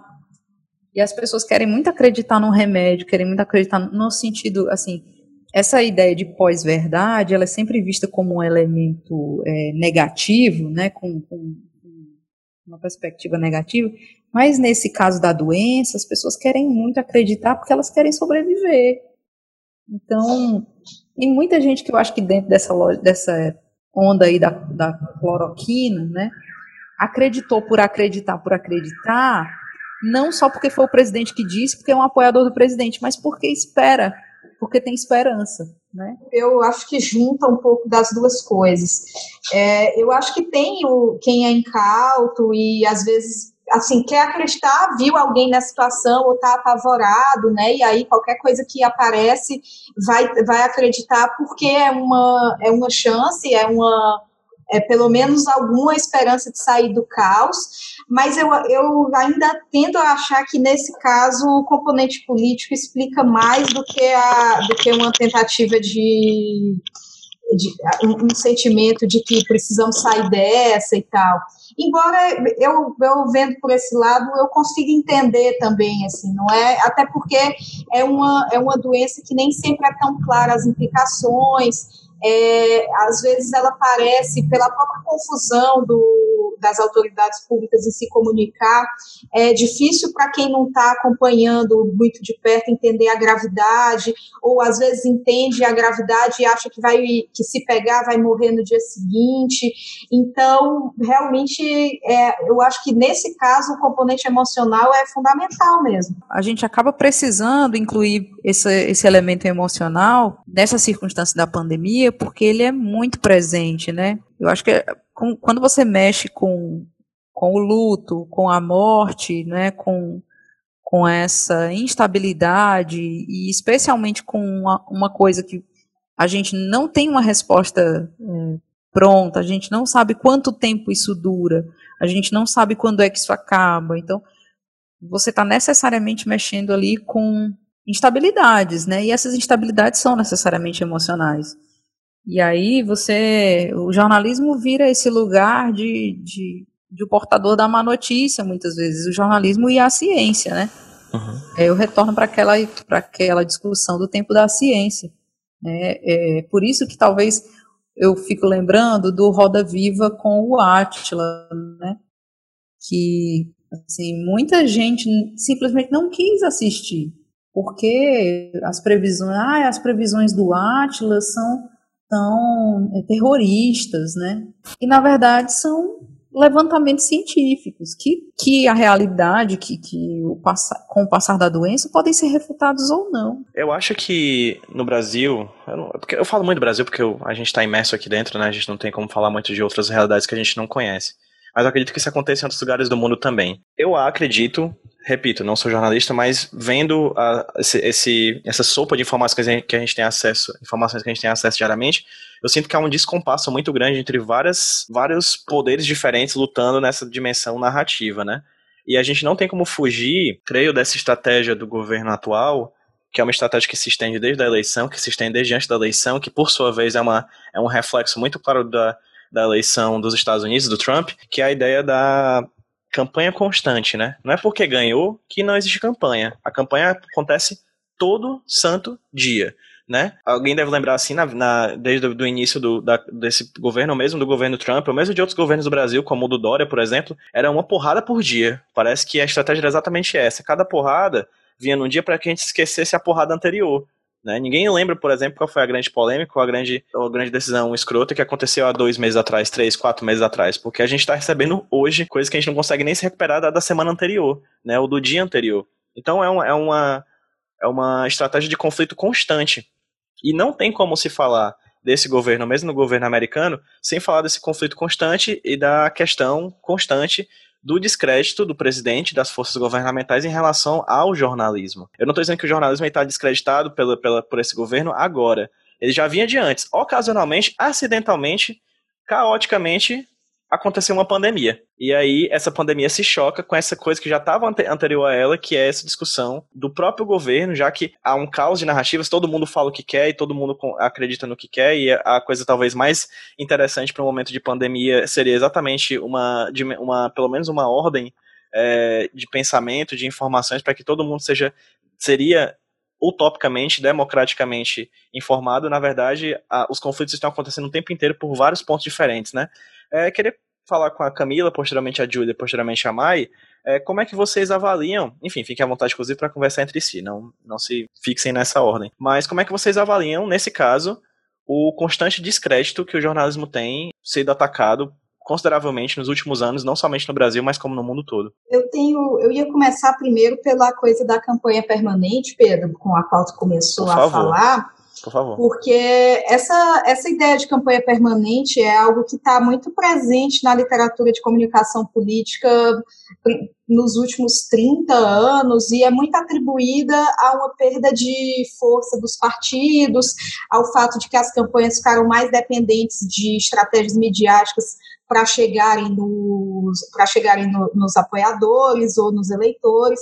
Só que eu acho que esse tipo de, de presidente, como o Bolsonaro e o Trump, tem que fazer a gente repensar esse, esse conceito de campanha permanente aplicado a outros, a outros agentes políticos. Porque, por mais que a gente possa dizer que sim, é, outros presidentes mais próximos do centro também estavam preocupados com a própria reeleição, não é o nível, não existe um nível de, de, de discurso de campanha, de estar tá sempre animando as bases, como existe no, nos governos Trump, no governo Bolsonaro, no governo Orbán na Turquia, na Turquia não, na Hungria, são, são sempre governos que são muito dependentes do, das bases estarem mobilizadas, porque eles são governos, é, em alguma medida, minoritários. O do Trump não, porque o sistema americano facilita um pouco as coisas nesse sentido, já que são dois partidos, então é, é menos difícil que ele consiga formar uma base no Congresso, por exemplo. Mas no caso brasileiro, o Bolsonaro é minoritário no Congresso e na opinião pública, embora ele ainda tenha uma, um terço do eleitorado que o apoia, é, é um terço para um presidente que tem menos de não, não tem dois anos e pouco de governo, né? Aliás, tá com, com, completou um ano agora em 2020, né? Então é um desgaste que é muito grande e que para esse tipo de para esse tipo de, de candidato, de político, realmente para que eles sobrevivam, eles dependem dessa animação constante da base. E você anima a base fazendo campanha. Por isso, o estado de campanha deles, é, de fato, é permanente. O discurso do Bolsonaro não abranda. Ele continua. Uma coisa é durante a campanha você subir o tom contra alguns, alguns adversários, contra alguns grupos que você elege como, como os grupos que são aqueles contrários a você e a, e a sua eleição. Outra coisa é você é, é manter essa estratégia durante o período de, de mandato. Isso não é uma coisa comum. Normalmente, a, as campanhas permanentes do, dos candidatos mais convencionais, elas são tipo, o cara está sempre tentando fazer inauguração, está sempre tentando promover o que ele faz nas redes sociais, mas não está o tempo inteiro criando inimigo e tentando mobilizar a base de toda forma. E aí é que chega o, o papel da imprensa como base, como bode expiatório nisso tudo, né? Começa que, que de fato, o Bolsonaro não é um, é, é um, um, um deputado de baixo clero, não tem uma trajetória importante no, no Congresso, então ele não tinha um, um, relacionamento com o jornalismo tradicional que fosse duradouro, que fosse grande, muito respeitoso, porque ele não tinha exatamente motivos que justificassem ele figurar nas páginas dos jornais, a não ser quando ele fazia algo de estapafúrdio, tipo homenagem a ditador, esse tipo de coisa. Então, ele nunca foi um cara levado a sério, de fato, pelo, pelo mainstream jornalístico, né? Ele era, é, aparecia naqueles, nos programas tipo CQC, o Super Pop, mas você não ia ver jornalismo é, tradicional mais sério, dando espaço de graça para o Bolsonaro falar de qualquer coisa. Então, ele já parte de um lugar que é, um, que é diferente do, do que outros políticos que ocupam o cargo de presidente acabam, acabam ocupando. E aí eu acho que junta duas coisas. Ele tem uma estratégia é, clara de, de combate, de conflito com a imprensa, que eu acho que pode ser explicada de duas formas. Uma primeira, de ser estratégia de, anima, de animador de auditório mesmo, ele quer manter a, a base mobilizada e a imprensa a gente sabe que é um, um ótimo espaço, um, um, um, ótimo inimigo, porque é muito fácil você fazer com que grupos que são altamente mobilizados e que são é, muito partidários sintam que, o, que a cobertura jornalística está sempre indo contra ele, sempre está perseguindo, é a, um efeito de mídia chamado a percepção de mídia hostil, né?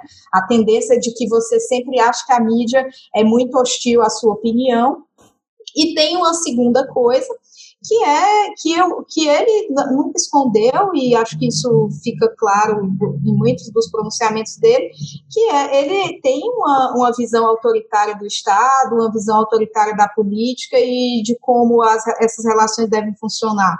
Então, ele, ele acha mesmo que o, o jornalismo não, não, não deveria estar cobrindo as coisas erradas que o governo faz, porque, a princípio, para ele nem seriam erradas, né? Então, não seria problema um jornalismo submetido ao presidente ou ao campo político. Então, eu acho que tem essas, tem essas duas coisas. Só que mesmo, mesmo que seja, hoje eu tenho dúvida se é mais estratégia e menos convicção, mas eu acho que não importa, porque na medida o, a, a, o impacto disso é que, o, é que você produz um desgaste severo da, da, das instituições jornalísticas e você as coloca sempre no nível de quase que, que boa parte da população tem uma animosidade em relação a elas. Então, é muito reativa, uma boa parte da população já, já toma como mentira ou como hostil qualquer coisa que é publicado por, por certos veículos, no caso da Folha, por exemplo, é, é, isso sempre é algo que sempre acontece, e nesse, nesse processo você acaba também minando uma das, é, uma das instituições fundamentais para uma democracia, que é a imprensa livre. Não acho, uma ressalva, não acho que, que isso seja algo que o Bolsonaro consegue fazer e que, a, e, que seja possível de fazer no, no, nas sociedades que a gente tem, é, pelo menos por hora, mas a, a gente cria um ambiente de conflito cada vez mais constante. E a última coisa que eu acho que é importante ressaltar em relação a isso é que o, a, uma, uma, uma janela de respiro que a pandemia parece ter dado para o jornalismo é justamente na afirmação, da, na, numa volta à, à afirmação da, do, do papel do jornalismo para uma sociedade informada. Porque se a gente for ver os dados mais recentes desde que começou a pandemia, isso não só no Brasil, mas no mundo de maneira geral, tem crescido a audiência de telejornal e a confiança nas informações passadas pelas instituições jornalísticas também tem aumentado. Então, um contexto em que tem muitas informações incertas e nesse, é, nesse, nesse sentido de que a gente tem uma dificuldade de saber em quem acreditar e que isso vai ter um impacto severo na vida das pessoas, parece que, em alguma medida, uma parte delas, e uma parte importante, se volta para as, para as instituições jornalísticas tradicionais, o que pode ser uma, uma, uma chance de retomar a importância que o jornalismo tem na sociedade. Não que tenha perdido por completo, mas talvez de tentar reconstruir uma legitimidade que tem sido um, um pouco minada diante dos últimos acontecimentos. O problema nesse caso, né, é que, como a Camila falou, líderes desse tipo, né, que são considerados populistas, eles não, é, eles fogem, né, da, digamos, do código que naturalmente existe entre políticos e o jornalismo, né? Porque os políticos mais tradicionais, por mais que não gostem, né, muitas vezes da cobertura da imprensa e etc., é, não, ninguém gosta que, que o jornalismo é, vá atrás, né, de coisas ruins, de governos ou o que for. Mas eles sabem que de alguma forma precisam da imprensa e por isso procuram cultivar uma relação e tem uma certa civilidade ali, né, na hora de no trato mesmo, né? E o que a gente vê é que não existe nesse caso, né, uma hostilidade é, crescente. Então, é por exemplo, você, o, presidente ter mandado um imitador da banana para os jornalistas.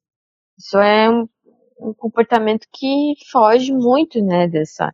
E acho que ele usa disso nessa retórica da, da campanha permanente, né, usa, usa disso para é, manter a polarização que a gente tanto fala, muitas vezes com a imprensa, né, dizer que a imprensa que está contra o governo, que a imprensa só vê fatos negativos, que, que o persegue, né, produz notícias falsas.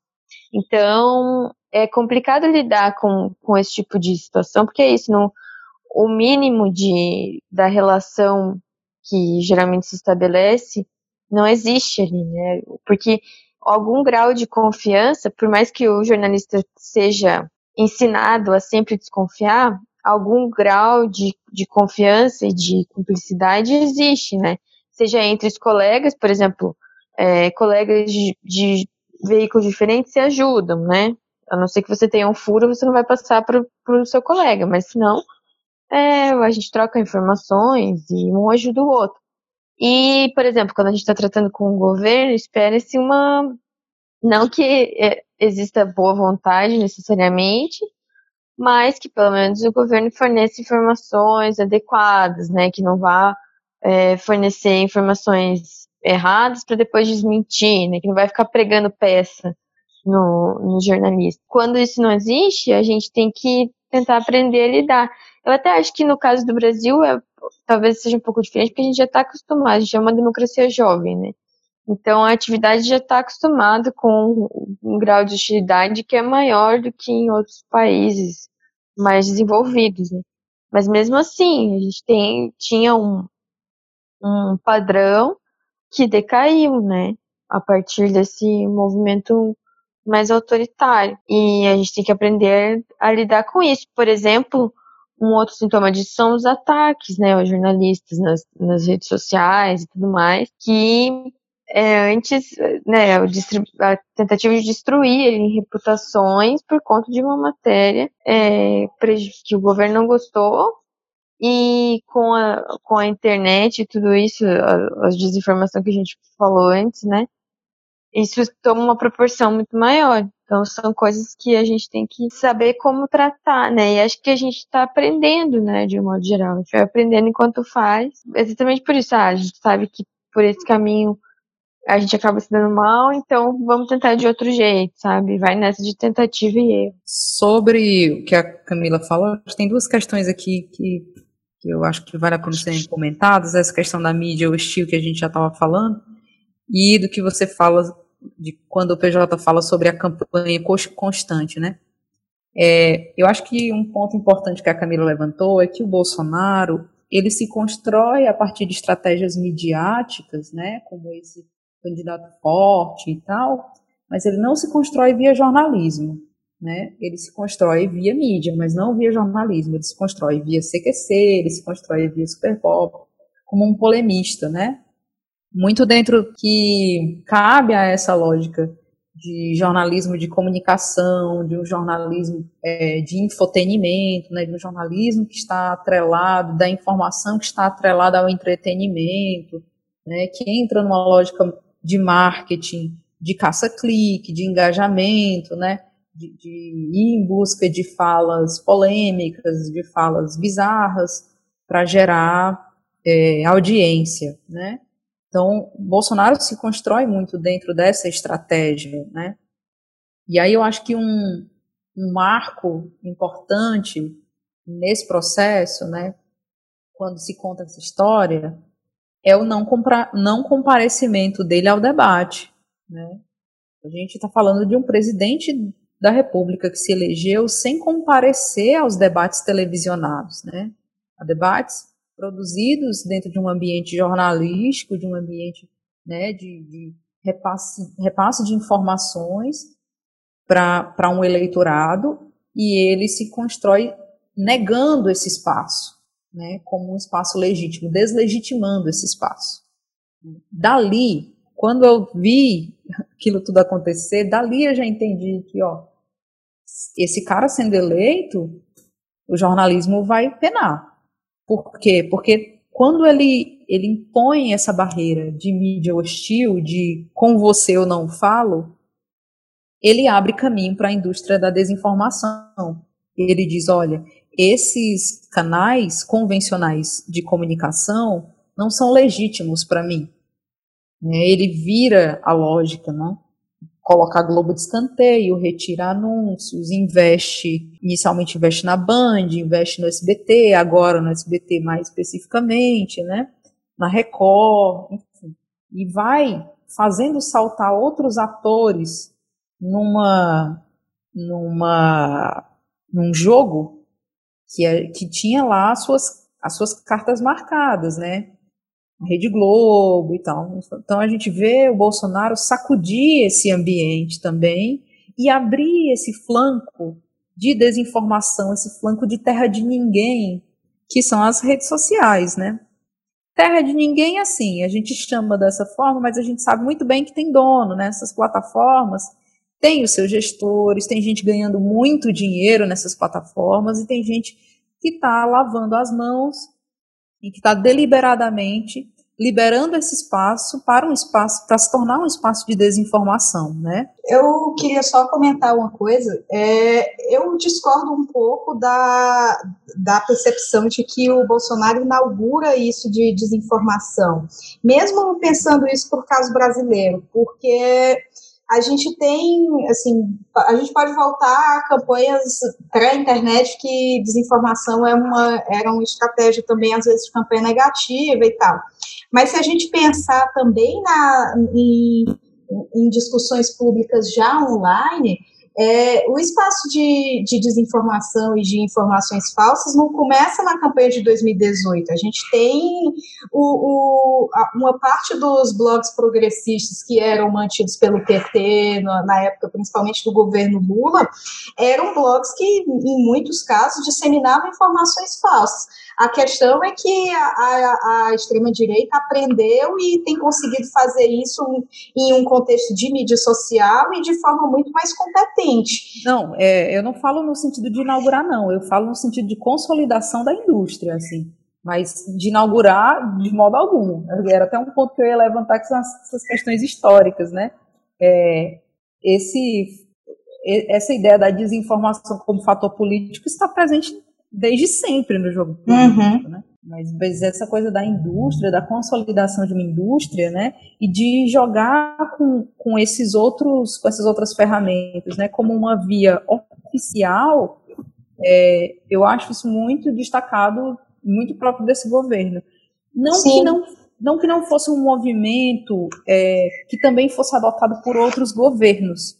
Né? Por exemplo, essa coisa da utilização massiva do Twitter como um espaço de, de posicionamento oficial, eu vi isso acontecer aqui no Ceará, quando Cid Gomes era governador do estado e anunciou os seus secretários primeiro no Twitter. Sim, furou a própria assessoria, né? Furou a própria assessoria. Então, é, eu acho que esse movimento de caminho pelas redes sociais, né, de informação pelas redes sociais, muitas vezes furando esses espaços ou construindo as redes sociais como espaços de mediação e de busca de fontes, né, por parte do jornalismo, isso aí é uma outra história, né? O que a gente está falando em o que eu falo em relação ao Bolsonaro é de fato a consolidação de uma indústria. Né? E, e, tem outra questão, né, de trazer, de trazer isso, essas coisas de desinformação, essas, essas informações deliberadamente falsas, para o discurso oficial, né? Porque uma coisa é você ter isso numa rede que é de apoiador, que você não, que o candidato não chancela com o nome dele, ou que o presidente sabe que existe e até faz um discurso ou outro que pode ser, usa, ser usado para alimentar esses grupos, Como mas não faz né? isso publicamente. É outra é você trazer isso como cerne da sua estratégia de comunicação, né? E ainda nega, né? Nega, não, não fui eu que disse. Sim, nega, exatamente. Não, não sou eu que alimento, não tenho ligação e tal, mas no caso é, existe um orgulho, inclusive, de ter essas redes, né? Aqui cabe um, um detalhe que eu acho que quando a gente fala dessa consolidação da desinformação, eu fico pensando é, de que modo o próprio jornalismo falha no sentido de não não ter atuado de uma forma mais é, forte é, na formação de crítica da própria mídia.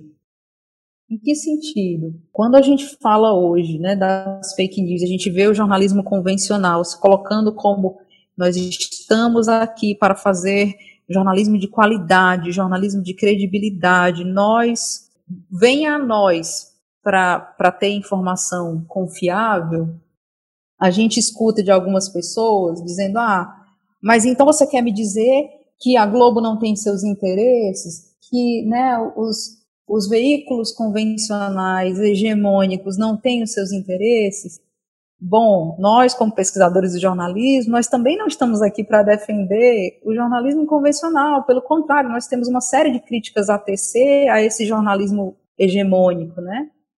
É, então, talvez nesse sentido a gente fale também em, em não ter é, feito uma formação de crítica da própria mídia, porque às vezes as pessoas não alcançam essa dimensão de que sim, o jornalismo convencional é falho, mas a gente está falando do menos pior. A gente está falando de um jornalismo que talvez peque em, em dar uma informação de mais qualidade e de alguém que está deliberadamente mentindo. Então as pessoas às vezes colocam isso num, numa possibilidade de comparação, colocam isso como um comparativo legítimo e nem é. Eu adoro bate-papo, porque eu simplesmente faço uma pergunta, saio durante meia hora, volto e o bate-papo ainda tá rolando, assim, eu simplesmente nem medito. Basicamente, eu só tava de ouvinte, tal qual os ouvintes do podcast vão estar daqui a pouco. Então, eu, eu agradeço de coração pela contribuição e acho que, creio que é um sentimento meu, eu acho que divido um pouco com, a, com as minhas colegas aqui de bate-papo, de que, na verdade, isso aqui é só um começo, assim. Porque eu acho que é um tipo de tema que nunca vai faltar assunto. A Mai, eu lembro que a gente tava conversando no, nos bastidores. A gente nem chegou a falar sobre pós-verdade, Mai. Nem chegou ainda nisso. Mas acho que é o tipo de, de assunto que nem cabe aqui no momento. Assim, acho que talvez deixa, a gente possa deixar para um programa só para isso, talvez, porque a gente falou sobre muita coisa. E falou muita uhum. coisa porque, enfim, as convidadas são maravilhosas. Eu queria agradecer realmente. Uh, inicialmente, queria agradecer novamente a Mai, né, que tá aqui de volta no HQ Sem Roteiro depois de um tempo, e espero, Mai, que na verdade a gente possa fechar essa trinca de participações para que você possa pedir uma música tal qual no Fantástico. ah, o prazer é todo meu. Chama que eu vou. Faz teu jabazinho aí, onde é que as pessoas conseguem te encontrar nas redes sociais? Paz, ó, as pessoas podem me encontrar no Instagram, que é Maia Araújo, só que em vez do O é um zero no final. E basicamente, assim, eu me comunico muito pelo Instagram e nas produções acadêmicas da vida, né? Como pesquisadora é, por profissão, a gente acaba se comunicando com as pessoas em pesquisas, formulários, em, nessas coisas, né? Produção de artigo, é o que é como dá. Mas tá aí. Quem quiser me procurar lá no Instagram, cuida. No Twitter vocês podem me, encontrar com arroba Mai de Araújo, o O também é um zero. Perfeito. Queria também agradecer enormemente a essa minha amiga que falava fazia muito tempo que eu não conversava, a Camila. Camila, muito obrigado por topar conversar aqui comigo pro HQ Esse Roteiro. É sempre muito legal a gente ter amigos de longa data por aqui. Enfim, sabe que esse, na verdade, é o primeiro convite de vários. Obrigada, Pedro. E foi ótima a conversa, eu gostei muito. E precisando, só chamar, tamo aí.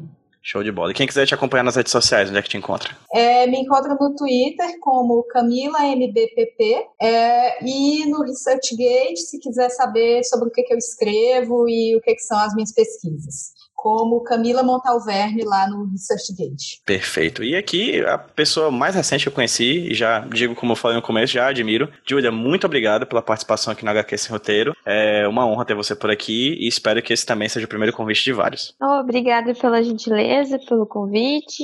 Foi bem legal. Tem que falar os meus contatos, né? Por favor, quem... fale aí. Onde é que as pessoas conseguem te encontrar é... por aí? É, quem quiser ver mais do meu trabalho como jornalista, a Gazeta do Povo tem uma página para cada jornalista. Só procurar pelo meu nome completo, Julia com G, né? G-I-U-L-I-A, Fontes. Bom, eu sou pesquisadora também, meu currículo lá, se alguém quiser saber mais. E tem o meu Instagram, que é Ju Fontes. G-U-S de sapo Fontes. Perfeito. Para quem ouve o HQ esse roteiro já sabe, todos os links que foram citados aqui no podcast vão estar linkados no post lá desse programa no hqsemroteiro.iradex.net. Novamente, muito obrigado Camila, muito obrigado Julie, muito obrigado Mai e muito obrigado a vocês que ouviram o HQ esse roteiro. A gente se vê em breve. E, gente, vamos dar um tchauzinho pra quem tá ouvindo a gente no 3, 2, 1. Tchau, gente! Tchau, tchau, tchau.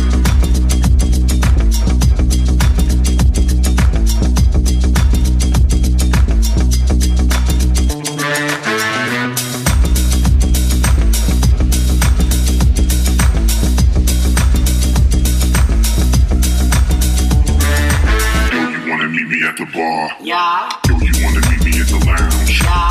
Yo, you wanna meet me in the club. Yeah. Yo, you wanna meet me downtown. Okay. Yo, you wanna meet me in the east. Yeah. Yo, you wanna meet me in the west. Yeah. Yo, you wanna meet me on the block. Yeah. Yo, you wanna meet me at the spot. Okay. Think that I'll keep loving you way past 65. We made a language for us two. We don't need to describe. Every time